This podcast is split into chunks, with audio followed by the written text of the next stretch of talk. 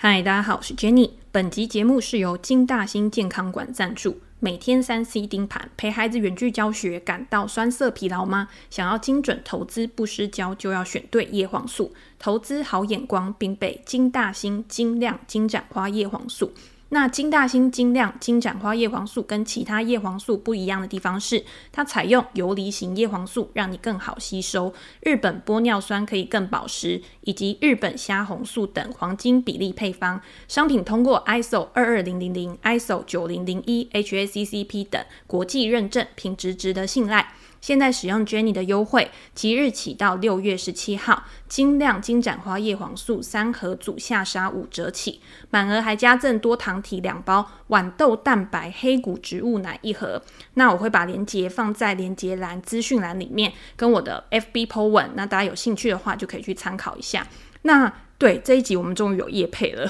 那其实我没有很 care 就是夜配这件事情，因为我觉得反正我就是把我平常在做的事情跟大家分享，然后把我自己看到的一些盘势啊，然后一些见解，然后跟大家讨论。如果大家有一些回应的话，其实我也会觉得很不错，因为就可以有一些延伸的思考嘛。但是因为我在接到金大兴公司的来信的时候，看到产品就觉得真的很符合现代人的需要。我自己也是在这几年开始吃叶黄素。那大家都知道，最近很多人都开始居家办公，那我自己的工作也是要一直盯着电脑。看资料、看书，反正就是要一直不断的用到自己的眼睛。那长期紧盯荧幕，或者是紧盯一些文字比较小的字的话，你的眼睛会觉得很疲劳、很酸痛。那我自己就会吃叶黄素来做保养。那持续吃下来，真的会有感觉，干涩的程度就会有差，然后也可以减缓不适。如果你是有小孩的人的话，因为现在很多小孩都在家做线上教学，然后一直要盯着电脑荧幕或者是 iPad，那你应该很需要这个东西。那我觉得叶黄素也算是我觉得比较划算的保健食品。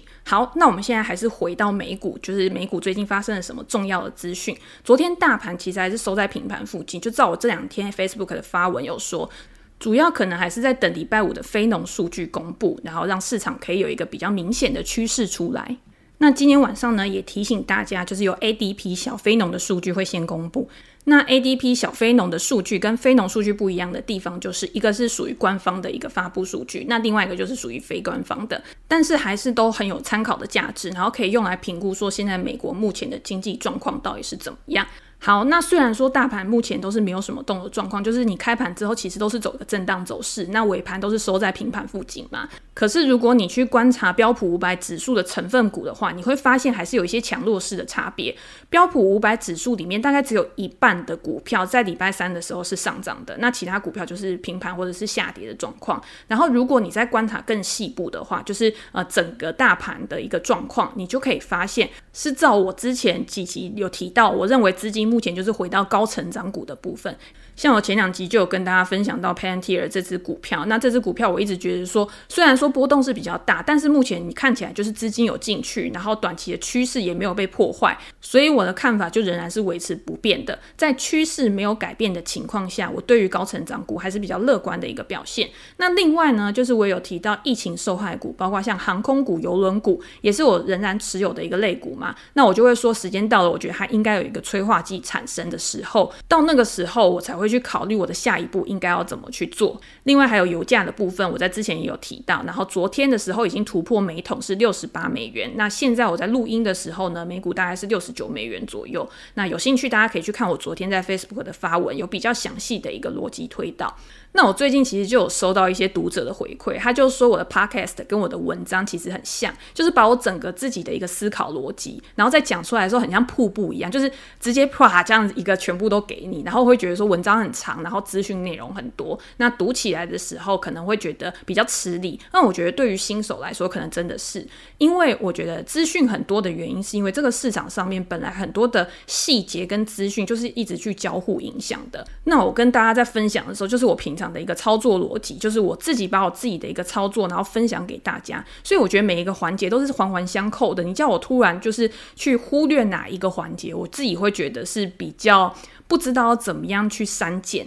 比如说，一个资产涨很多的时候，那你这个时候就会去思考有没有什么相关联的资产或者是标的，它是会被带动起来的，然后它可能是反应是比较滞后的，那你这个时候就可以再去做布局。那另外一种情况是，当一个资产它在动的时候，那有一些跟它是负相关的资产价格就会受到压抑嘛，那你这个时候你也应该去思考，你要怎么样去做一个投资组合的平衡，然后去平衡你的报酬波动率，这个也是你要去做配置的时候一个很重要的思考点。所以你最好是了解整个大趋势之后，然后你再去分类细节，然后你在这个分类细节的时候呢，你去找到一个明确的目标来下手。这个就是我自己在操作的时候一个思考逻辑，那可能会比较复杂一点。那如果想要比较单纯去操作的投资人的话，第一个方式就是在呃经济整个趋势还是向上的情况之下，你就是直接买入大盘的 ETF。第二个就是你去观察盘面上面不同类股的一个表现，然后针对那个类股或者是主题，然后去配置它的 ETF。那这样子 ETF 其实主题型的，虽然说它还是相对于大盘的 ETF 风险是比较高的。但是还是有一个分散的作用，然后你可以去买你看好的产业，然后比较握得住。就是其中如果有一些它是属于那种波动比较高的股票的话，你就不会被震出去。那就是这样的思考逻辑来挑选比较适合你的一个标的。那以股票来说，就是个别股票，如果你是一个主动选股的投资人的话，我觉得第一个还是要看大方向。也就是从经济趋势，然后你去找受惠的类股，谁会被拉动？那经济好的时候，可能油价会被拉动啊，可能内需好的时候，然后货币价值会提升。所以美国它未来服务业慢慢的开始也有一个强劲复苏的时候，美元可能也会被带起来。那就是用这样子，然后去找就是比较好的一个标的。那盘面上呢，我们刚刚有说，你可以去找强势的类股。那如果你想要挑强势类股里面最强的公司的话，你就去找这些领导公司，然后你自然就可以去加快你研究的速度。因为我觉得你在找公司投资的时候，其实还是有目的性的去找比较好，不要做一个乱枪打鸟。那我知道有很多人他可能会从一些呃可能大师的选股里面去挑自己喜欢的股票。那我自己的方法呢，其实我不会去 follow 别人的一些投资组合，因为我觉得别人的投资组合可能不会适合我。那我自己主要的方法还是每天去阅读大量的资讯，然后从这些资讯里面呢，我去找到一些我觉得催化剂比较可以去推升股价上涨的，然后再从这些我自己选出来筛选的一些投资标的里面，然后去找到我觉得最适合的一个，然后去投入资金。所以我自己不会是太分散的那一种，我觉得还是集中比较好，因为我对这些持股比较好管理，而且我比较有信心的。那我在一个风险报酬比比较合理，然后可以让我呃以比较小的风险创造比较大的获利的情况之下，然后投入比较大的金额，然后去获取获利。那这个是我自己的一个投资方式。好，不过回到盘面上面，我们还是要去知道说，到底最近盘面上面大家最热啊、最夯啊、最关注的东西是什么？根据彭博的统计数据呢，会发现说，美股现在突然看涨期权的购买量又再度的激增了。就是大家又开始去买选择权，然后来作为自己的一个投资工具。那看涨期权的交易量呢，已经升到了三月以来的新高水平。也就是说，年初的时候不是有 GME 事件，然后让呃期权量暴增，但是后来有比较平静了。但是到了最近呢，又开始有一个新的现象产生。那新的现象是什么呢？就是 AMC 嘛，AMC 看涨期权创下历史新高。那大家就知道，现在市场上面可能投机性的风气啊，或者是你说投资。它的风险承受度又再度的被提升了。小型股的表现呢，在最近又开始优于大型股。我先讲两个大型股的重要消息好了，包括 NVIDIA 昨天的股价又在创下新高，AMD 的股价最近也有一个比较不错的表现，它达到呃我们上次讲的一个下缘支撑之后，它有一个反弹，然后目前还在一个反弹的趋势上面。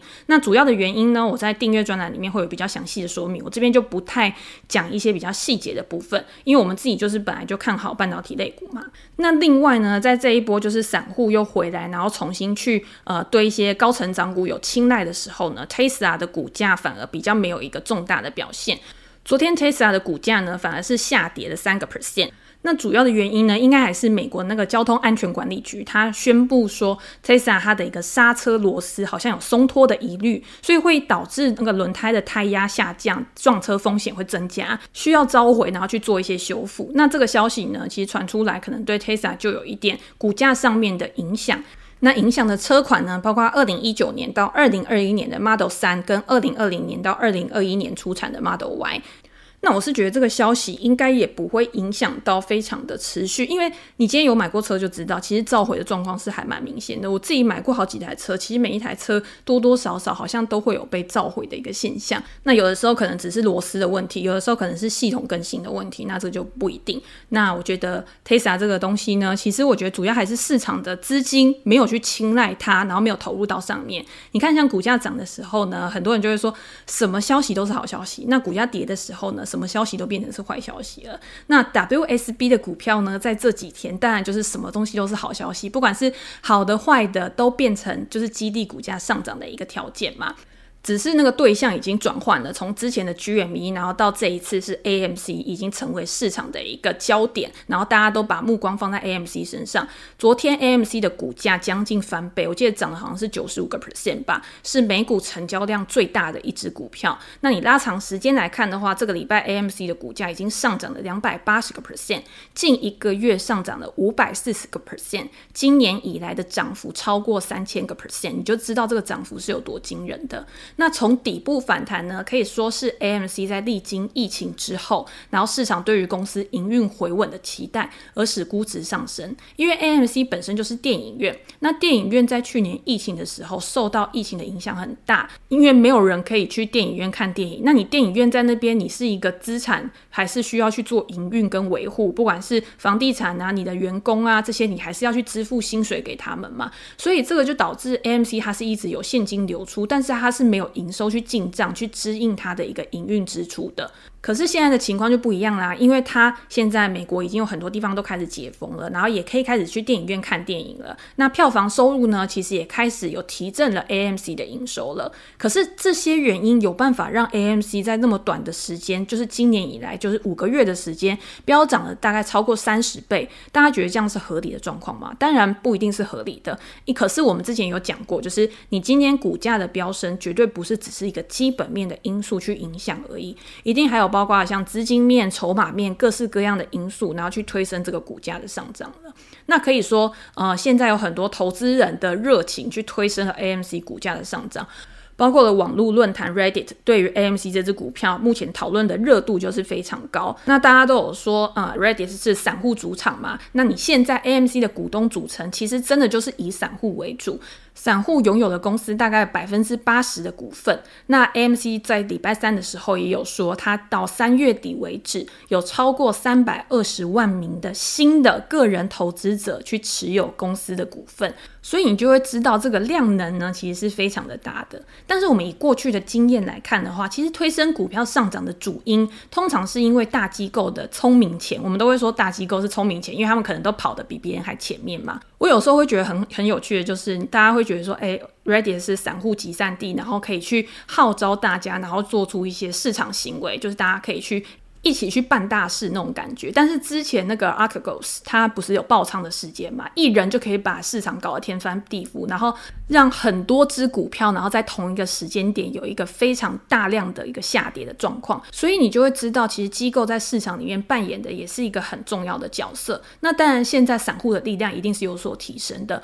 包括像很多人他会认为说，现在的市场资讯已经更公开透明了，然后传递的速度更快，然后投资的管道也有更多等等，然后就可以让这些散户，我觉得不要称散户哈，就是一般投资人，然后可以有一个更好的管道去做一个发挥。我觉得这样也是一个很好的现象，因为我们总不能就是永远被人家牵着鼻子走嘛，我们也是需要去引领市场一下。那在 AMC 的上个月财报中呢，其实我觉得 AMC 自己也还蛮会做一些公关宣传活动的。他先是宣布了，就是去捐赠五万美金，然后到 WSB 上面的，很受欢迎的一个慈善机构，主要是去保护灭绝的大猩猩的一个基金，叫做 DMFOC。然后这两天呢，又宣布一个新的消息，就是他要去造福他的股东，然后他要送股东免费的大爆米花。那这个也有可能是激励股价的主要原因之一嘛？因为你今天你只要有宣传，然后你只要有话题的话，其实就是一个让市场上面去注意到你一个很好的方式。那当然，这个就是我们一个假设性的问题，我觉得没有办法去代表整体市场，然后对 AMC 的一个观感。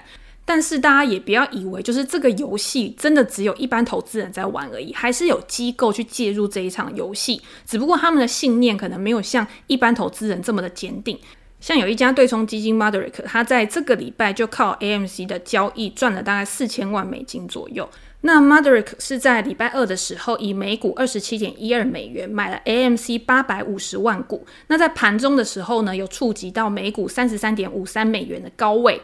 所以公司在同一天的时候，他又抛售了他手上的这些股票来赚取短期的获利。那他们之所以卖出股票的原因呢，是他们表示说，他们觉得 AMC 的股价估值被高估了，所以才把这些股票卖掉。那我们也知道，AMC 在礼拜二的时候虽然涨很多，但是到了礼拜三的时候，其实才是一个真正的大喷出。昨天上涨了九十五个 percent 嘛，所以礼拜三的涨幅，Maverick 他是没有去吃到的。那我是不知道大家听到这里的时候会不会觉得啊，Madrick 应该很笨啊，他怎么会就是没有去持有这只股票，然后一直跟他撑到底啊之类的这些想法。可是对公司来说呢，其实这完全都不是太大的问题，因为 Maverick 他也不是第一次去参与 AMC 的一个交易跟操作。Maverick 向 AMC 在这一次提供的资金呢，其实是让 AMC 有更多的资金去评估收购 AMC。它其实是虽然说过去一段时间营运受到一个很大的困扰，但是它的募资能力其实是非常强的。那它现在呢，考虑再继续去募资，然后去收购其他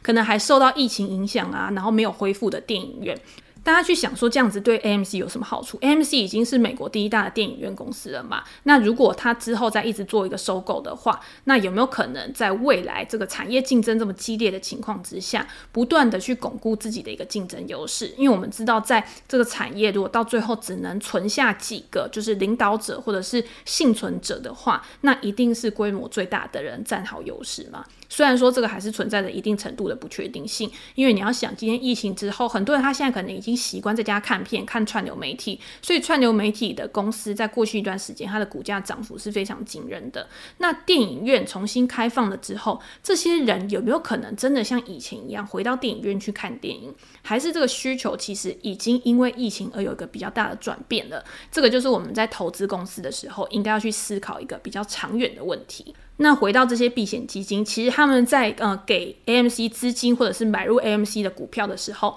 他们思考的方式可能跟一般投资人又是完全不一样的。像 Madrick 他其实比较着重在不良债权的一个投资嘛，他是从那种大家可能都很鄙弃的一些投资标的里面去寻找获利的机会。那他在年初的时候，其实就有提供给 AMC 一亿美元的资金买入公司的可转换债，来拯救公司面临破产的危机。那当初这个可转换债券。到后来赚了也大概有两亿美元左右的获利。那另外还有 Silver Lake，就是银湖公司，它在上礼拜的时候也有出售 AMC 的股票，赚进了一点一三亿美元的利润。那银湖公司也是在去年的时候去介入到 AMC 这一笔交易的。在去年四月的时候，因为那个时候疫情刚开始爆发，然后封城啊，导致这个 AMC 它的营运受到非常大的冲击，然后有可能会面临到破产的一个状况。那那个时候它也是靠债券的募资呢，然后去募集了五亿美元。的资金，但是疫情一直不断的延续下去，就是好像遥遥无期的状况。那 AMC 每个月是要消耗掉一亿美元的营运支出哦，所以他到最后还是必须去不断的做募资。这个时候呢，当然就会有相关的一些呃避险基金出来伸出援手嘛，然后顺便看看有没有获利的机会，包括像 Silver Lake、阿波罗基金，然后都是在这个时候，然后去伸出援手，也为他们后来这个丰厚的获利呢奠定基础。中间的过程其实还蛮复杂的，因为你。今天这些避险基金，他去买这些不良债权之后呢，也不一定是呃稳赚的。当然，他们一定是有经过一个很精密的计算，然后包括债券的受偿顺位，它本来可能是第二顺位，后来慢慢去跟呃公司谈判了之后呢，就会变成优先顺位。也就是说，如果 AMC 或者是他投资的公司真的非常非常不幸的状况，面临到破产清算的问题的时候，他是可以在最前面的顺位，然后去做清算，然后拿回他的一些资产的部分。所以在四月之后，然后一直到二零二零年年底，其实 AMC 的营运状况一直都是很糟糕的。后来大家还记不记得，到了十一月的时候，那一天其实我也有发文，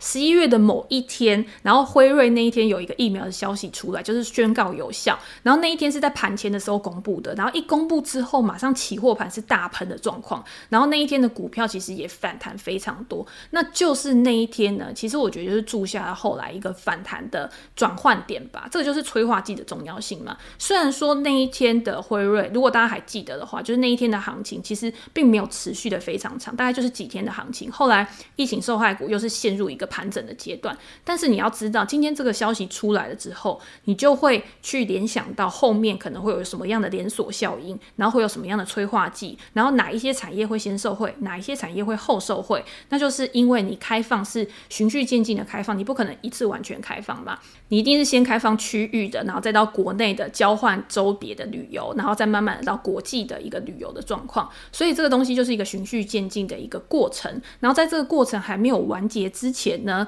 我就会觉得大盘有可能还是会有一些潜在被低估，或者是估值现在很合理的股票，大家现在就可以去找一下这样子。那在今年一月的时候呢，AMC 的 CEO 又宣布说，诶，我从去年二零二零年十二月以来，已经募集了超过九亿美元的融资哦，其实是非常大的一个金额。然后从二零二零年的四月，然后到今年，一共募集了二十亿美元的融资。那你会知道，就是在这一段时间，他的募资能力是非常强的，他要怎么样去维护他公司的营运，可以。慢慢的一直撑到可以正常营运的状况，那是不是这些机构其实对 AMC 的一个基本面，或者是对于它可以恢复到正常水准的一个期待也是比较高的，才会愿意去拿钱给他嘛？那当然就是你未来的营运也是会转换成这些机构的一个获利。那 AMC 那个时候就有说，他就说，呃，关于过去啊 AMC 即将破产的讨论，目前都已经不存在这样的状况了，也让那一天的 AMC 的股价，我记得大涨了二十个 percent 以上。所以这个东西就是一直不断的去重复循环的。那今天既然已经有这样的言论出来，那是不是也奠定了后面市场对于 AMC 这支股票它的一个前景有一个越来越乐观的心态？像 GME 当初其实也是，大家会觉得说，哦，我只是一个资金的操作，但是它其实里面也是有内涵。的几个催化剂的成分在，就是一个巴掌拍不响啊！你今天趋势的发展一定是很多因素交互影响之下，然后慢慢的这个效应越来越扩大，然后吸引越来越多人进场的时候，然后才可以去推升股价的一个动能发展。然后直到最近，就是当然现在已经变成 WSB 热炒的一只股票之一了。它的股价波动之大，连 AMC 的高管在提交给 SEC 的文件里面也有说，他就说最近的极端价格波动呢，跟基本面真的是有脱钩的。在这样的情况下，如果投资人他今天去买入 AMC 的股票的话，有可能因此而遭受损失。那就表示说，其实高管他现在也会提醒大家，就是你需要去注重风险，而不是一味的就是把资金去投入而已。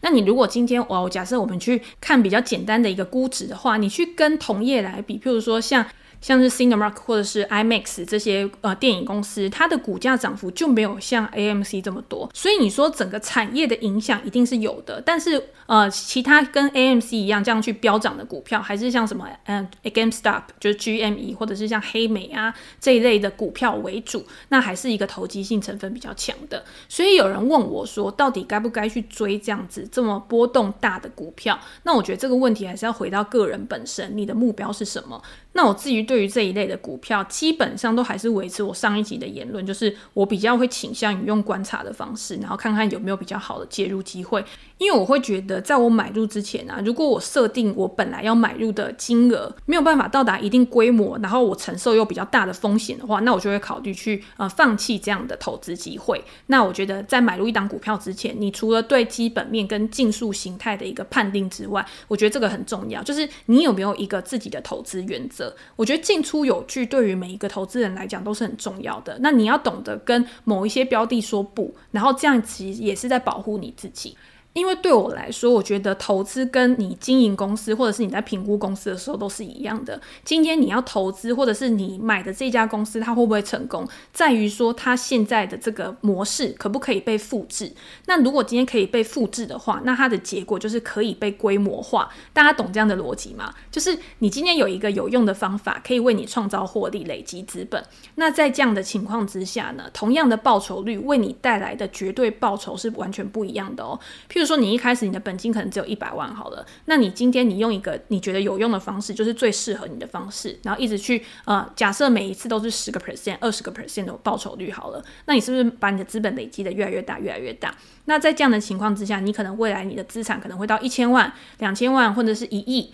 这样子的时候，那十个 percent 跟你在一百万的时候的十个 percent 是完全不一样的，获利的绝对金额是会持续去放大的，就好像我们公司在持续的扩张一样。所以以这个是我给自己就是面对投资的时候一个我觉得比较正确的态度。那我觉得一个有系统的操作可以让你在下单的时候直接就是做满口数，就是我本来预设的规模可能一档我就是要下个一百万、一千万，那我这样子我就可以直接把资金投入，然后我去设定好我的风险报酬比，然后去让我的自己。风险可以承受的比较小，然后利润可以把它提升的几率比较大。那以这样子的心态跟方法来操作的话，我觉得就会让我自己比较好的去挑选战场，比较容易，然后提高自己的效率，然后去排除一些杂讯。好，那我们最后呢，来回应一个读者的问题，我觉得跟这个其实也是蛮有关联的。就是有人会问我说，那加码要该如何加？那因为我在之前的 podcast 里面，我就有提到说，你的资金应该要怎么样去分配，你应该要怎么样去控制你的风险。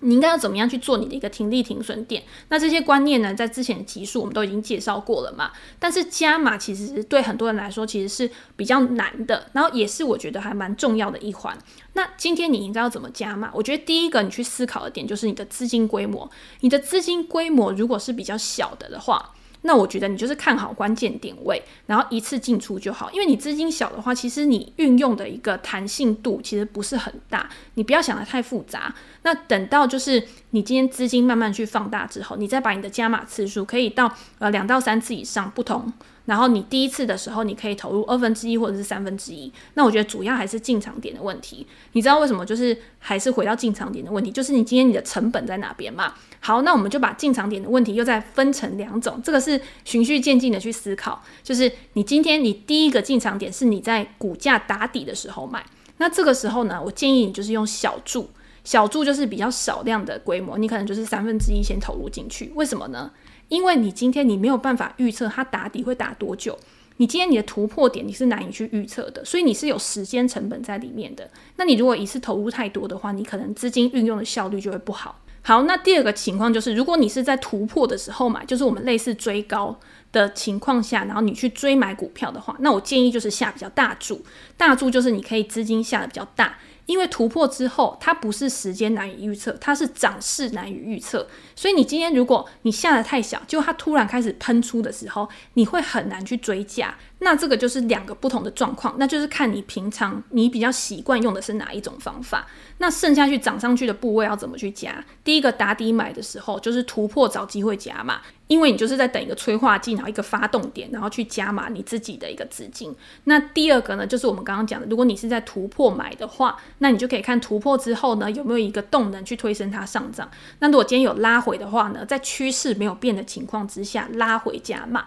这个又是两个不同的情况。所以我们刚刚其实是分阶段的，第一个就是第一个就是你的资金规模，第二个就是你的进场点，第三个就是在你已经建立好你的母单之后，那你剩下的部位你要怎么样再去做加码？那这就是三个要思考的地方。那我会觉得说这个东西还是需要一个经验的累积，就是你每一次最好是做一个交易记录，然后去了解说你在每一笔交易上面你的进出场点到底选的好不好。那我自己在我的 PressPlay 专栏里面呢，因为有跟大家分析很多公司的文章嘛，那在这文章后面呢，其实我也会分享我自己在操作某一个类型公司的时候，我采用的进出场策略给大家参考。那如果大家有兴趣的话，也欢迎大家订阅支持，加入我们一起讨论。那今天就先分享到这边，拜拜。